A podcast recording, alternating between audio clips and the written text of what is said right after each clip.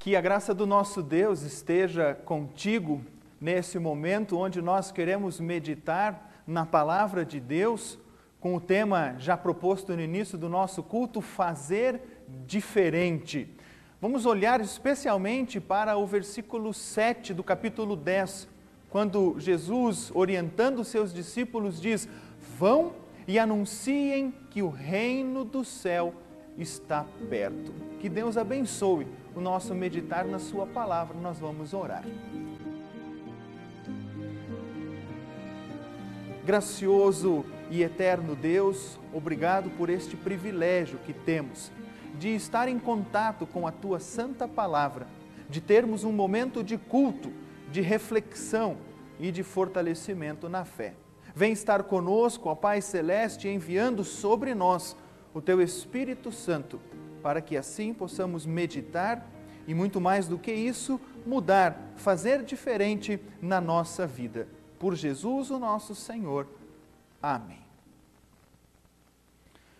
Você já pensou se nós tivéssemos uma máquina do tempo em que a gente pudesse voltar no tempo para fazer diferente? Talvez você gostaria de voltar alguns meses, alguns anos, ou quem sabe alguns poucos minutos da sua vida, a fim de você poder fazer diferente, ter diferença em uma das suas atitudes. Talvez seria a oportunidade de nós corrigirmos algum erro da nossa vida, do qual nós nos arrependemos ou talvez seria até mesmo a oportunidade de nós olharmos para uma coisa certa na nossa vida e trabalharmos de tal forma que ela fosse ainda mais certa, para que tudo desse certo na nossa vida. Talvez nós olharíamos para alguns episódios da nossa vida e gostaríamos de apagá-los e nunca mais lembrar desses episódios. Felizmente, essas máquinas do tempo ficam presos nos estúdios de Hollywood. Nós não temos uma máquina dessas e ainda bem que nós não temos uma máquina do tempo para fazer diferente alguma coisa. Jesus, mesmo sendo o Todo-Poderoso, o Eterno Deus, Senhor de todo o universo, ele também nunca dispôs de uma máquina do tempo para voltar e fazer alguma coisa diferente na sua vida. Mesmo assim, Jesus fez a diferença na vida de muita gente. E no texto bíblico de hoje, nós vamos ver como nós, eu e você, podemos fazer diferença na vida das pessoas à nossa volta. O nosso texto bíblico, ele inicia com um pequeno resumo das atividades de Jesus. Lá em Mateus capítulo 9, o versículo 35, que foi o primeiro versículo que nós lemos, diz assim: Jesus andava, e era por toda a Galiléia, visitando todas as cidades e povoados. Ele ensinava nas sinagogas, anunciava a boa notícia sobre o reino e curava todo tipo de enfermidades e doenças graves das pessoas. Você percebe que enquanto Jesus estava andando por todas as cidades, ele estava fazendo a diferença na vida de muitas pessoas. E depois desse breve resumo do que estava acontecendo na vida de Jesus, a gente tem o registro de um sentimento de Jesus. Quando Jesus olha para a multidão, diz assim: ficou com muita pena daquela gente, porque eles estavam aflitos e abandonados, como ovelhas sem pastor. Veja que Jesus fica com pena e a pena de Jesus tem um motivo. As pessoas estavam aflitas e abandonadas, como ovelhas sem pastor. Ainda hoje, nós temos pessoas aflitas e abandonadas à nossa volta. Você vai certamente encontrar pessoas que estão aflitas justamente por causa das decisões da sua vida. e porque não dispõem de uma máquina do tempo para voltar para trás e fazer diferente. Pessoas que estão aflitas por causa do novo normal que nós temos em nosso mundo e estão aflitas não sabendo direito como vão reagir ou como vão viver nesse novo mundo que se desenha a partir da pandemia. No entanto, o abandono é tão avassalador quanto o é a aflição. Sim, porque existem muitas pessoas que estão abandonadas, mesmo vivendo no seio de uma família ou ainda vivendo em sociedade. Olhe a sua volta e você não vai demorar para encontrar pessoas que, mesmo vivendo dentro de uma família, se sentem completamente abandonadas. E ainda mais, existem pessoas que estão completamente abandonadas espiritualmente. Sim, são pessoas que estão vivendo como uma ovelha sem pastor. Talvez você já passou por algum abandono. Talvez nesse momento você esteja passando por uma aflição muito grande ou por um abandono, mesmo estando vivendo numa família e em uma sociedade. Quando nós olhamos para o sentimento de Jesus, a nossa Bíblia registra que Jesus teve muita pena. E é uma tradução muito feliz e assertiva. A outra Bíblia, a Bíblia na linguagem anterior, ela traz uma palavra um pouco mais difícil de compreensão: compadeceu-se dela, da multidão. Algumas outras Bíblias trazem uma outra palavra que também é rica em conteúdo, quando elas dizem Jesus teve compaixão daquela gente. Só que eu preciso dizer para você, guarde bem essa palavra compaixão, porque quando Jesus tem pena, quando Jesus se compadece, quando Jesus tem compaixão, nunca é um sentimento vazio, um sentimento de ter pena e voltar para a sua vida normal. Você vai notar que sempre que Jesus tem compaixão, isso o leva a uma ação com paixão. No caso, é, outras vezes em que essa palavra é usada é no caso de Lázaro. Quando Jesus encontra Lázaro morto, e a Bíblia fala que Jesus chorou naquele momento, a Bíblia diz que Jesus teve muita pena daquele momento, daquele ambiente, daquelas pessoas. E o que, que Jesus fez?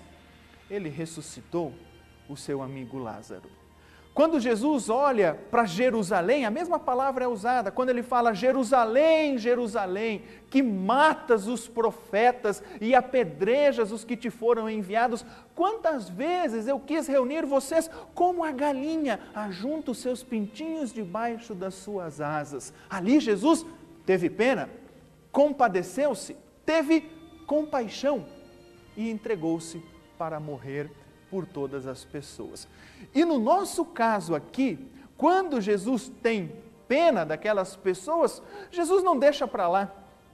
Não é assim que Jesus olha para aquela multidão e fala: Ah, que pena desse pessoal, mas deixa eu agora continuar mandando o meu zap aqui que eu estou ocupado. Não, não. Jesus, quando tem pena, ele age. E nós vemos aqui que são duas as atitudes que Jesus toma quando ele tem pena daquelas pessoas. A primeira atitude é quando Jesus diz aos seus discípulos assim: Peçam ao dono da plantação que mande mais trabalhadores para fazerem a colheita. Jesus incentiva os seus discípulos a orarem. Olha que bonito. Jesus fala: "Meus discípulos, peçam a Deus. Orem para que Jesus mande mais trabalhadores, a fim de que possam anunciar o Evangelho e fazer a diferença na vida dessas pessoas. Com isso, meus irmãos, Jesus mostra para nós o poder da oração e o como o nosso Deus ouve a oração. Quando nós vamos para um outro texto bíblico, texto de Tiago, capítulo 5, versículo 16, nós lemos assim: A oração de uma pessoa obediente a Deus tem muito poder. A oração de uma pessoa obediente a Deus tem muito poder. Ou, se você prefere, na outra tradução, muito pode, por sua eficácia, a súplica do justo. O quanto você tem orado para que a palavra de Deus chegue ao maior número de pessoas, fazendo a diferença na vida das pessoas? Você pode ter certeza de que a internet e a possibilidade de nós fazermos cultos online é a resposta de Deus às nossas orações, a fim de que o Evangelho seja levado ao maior número de pessoas, fazendo a diferença na vida dessas pessoas. A mensagem que os discípulos precisavam anunciar era uma mensagem muito atual quando olhamos lá, quando Jesus os envia, vão e anunciem: o reino dos céus está próximo. Sabe que às vezes a gente não se dá conta do quão próximo o reino de Deus, o reino dos céus está? Primeiro na pessoa e obra de Jesus, mas também na perspectiva da morte terrena. O reino dos céus está muito mais próximo do que nós podemos imaginar. Literalmente, o reino eterno, a vida eterna, está a um passo da morte terrena. E como nós não sabemos quando vai ser a nossa morte aqui nesse mundo, nós não sabemos quando vamos estar na vida eterna. Sendo assim, a mensagem de Jesus é muito atual. O reino dos céus está próximo. E essa mensagem ela é repetida várias vezes nas páginas da Escritura. João Batista, por exemplo, quando ele foi preparar o caminho do Senhor, qual que era o anúncio dele? Arrependei-vos, porque está próximo o reino dos céus. Quando Jesus iniciou o seu ministério, qual que era a sua mensagem? Arrependei-vos, porque está próximo o reino dos céus. Os discípulos aqui são enviados com a mensagem: o reino do céu está próximo. No Pentecostes, os discípulos são enviados com a mesma mensagem e anunciam: nós somos enviados com essa mesma mensagem. Quando Jesus sobe aos céus, o próprio Jesus fala: vão anunciar que o reino dos céus está próximo, vão ser minhas testemunhas, isto é, vão fazer a diferença na vida das pessoas, anunciando que o reino do céu está próximo. Quando nós anunciamos, quando nós nos damos conta de que a mensagem da proximidade do reino dos céus pode fazer a diferença na vida de uma pessoa e pode significar a salvação dela, nós não queremos outra coisa a não ser anunciar que o reino dos céus está próximo. Nós não queremos outra coisa a não ser fazer a diferença na vida das pessoas. Portanto, Jesus ainda nos envia até os dias de hoje para anunciarmos a mensagem do reino dos céus. Mas ao enviar os discípulos, Jesus dá duas ênfases muito pertinentes que estão presentes em nosso texto. A primeira ênfase é a ênfase da perseguição. Nós olhamos lá no versículo 17: tenham cuidado, pois vocês serão presos e levados ao tribunal. Aqui tem um jogo de palavras bem interessante que a nossa Bíblia traduz muito bem quando ela diz assim: tenham cuidado, pois vocês serão presos. Veja que a Bíblia não diz assim: tenham cuidado para não serem presos. Ou tenham cuidado quando e se vocês forem presos. Não, a Bíblia diz: tenham cuidado, pois vocês serão presos, levados ao tribunal, julgados por tribunais injustos, serão humilhados, perseguidos, mortos. A mensagem do reino de Deus inclui perseguição e sofrimento o portador da notícia do reino de Deus faz a diferença na vida de muitas pessoas, sim levando a salvação, mas também sendo perseguido por causa dessa mensagem. E a segunda ênfase vem para acalmar os nossos corações. Quando Jesus fala assim: quando vocês forem anunciar a mensagem, não se preocupem com o que vocês vão dizer. Quem vai colocar as palavras na boca de vocês é o Espírito Santo. Veja que coisa bonita, meus irmãos, aqui é o Pentecostes presente. Jesus está dizendo: o Espírito Santo vai acompanhar vocês. O mesmo Espírito que teve com João Batista, o mesmo Espírito Santo que acompanhou Jesus, inclusive nas tentações, o mesmo Espírito Santo que foi derramado sobre os discípulos naquele primeiro Pentecostes, é o Espírito Santo que estará com vocês, providenciando as palavras que vocês devem dizer para fazer a diferença na vida das pessoas. E ainda, o que é mais consolador, nós não precisamos nos preocupar com o resultado da palavra. Isso quem vai fazer é o Espírito Santo. Aliás, inclusive no texto de hoje, Jesus diz que para aqueles que rejeitarem a palavra, haverá maior condenação do que houve para Sodoma e Gomorra. Nós somos chamados para fazer a diferença na vida das pessoas. Quem nos envia? Quem nos envia é aquele que fez a diferença na nossa vida.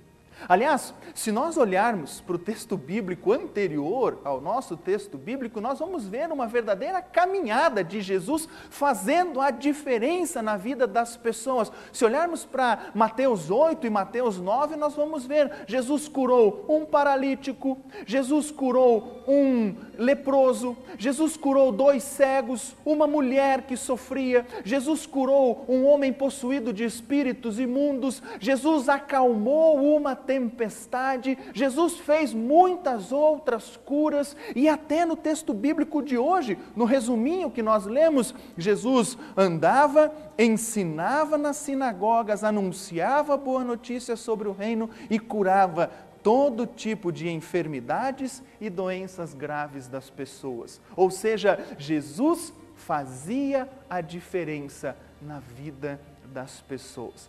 Mas essa mensagem fica ainda mais bonita e ainda mais sonora quando nós olhamos para todos os textos bíblicos de hoje que foram lidos. E nós vamos ver o quanto Jesus fez a diferença na vida de todos nós. Olhe, por exemplo, para o Salmo, capítulo 100, que nós tivemos como introito do nosso culto. Ele nos fez e nós somos dele, somos o seu povo o seu rebanho. Olhe para o texto de Êxodo, capítulo 19, e você vai acompanhar uma verdade maravilhosa quando ele diz: Vocês viram com os seus próprios olhos o que eu, o Senhor, fiz. Agora, se me obedecerem e cumprirem a minha aliança, vocês serão o meu povo. O mundo inteiro é meu, mas vocês serão o meu povo escolhido por mim vocês são um povo separado somente para mim.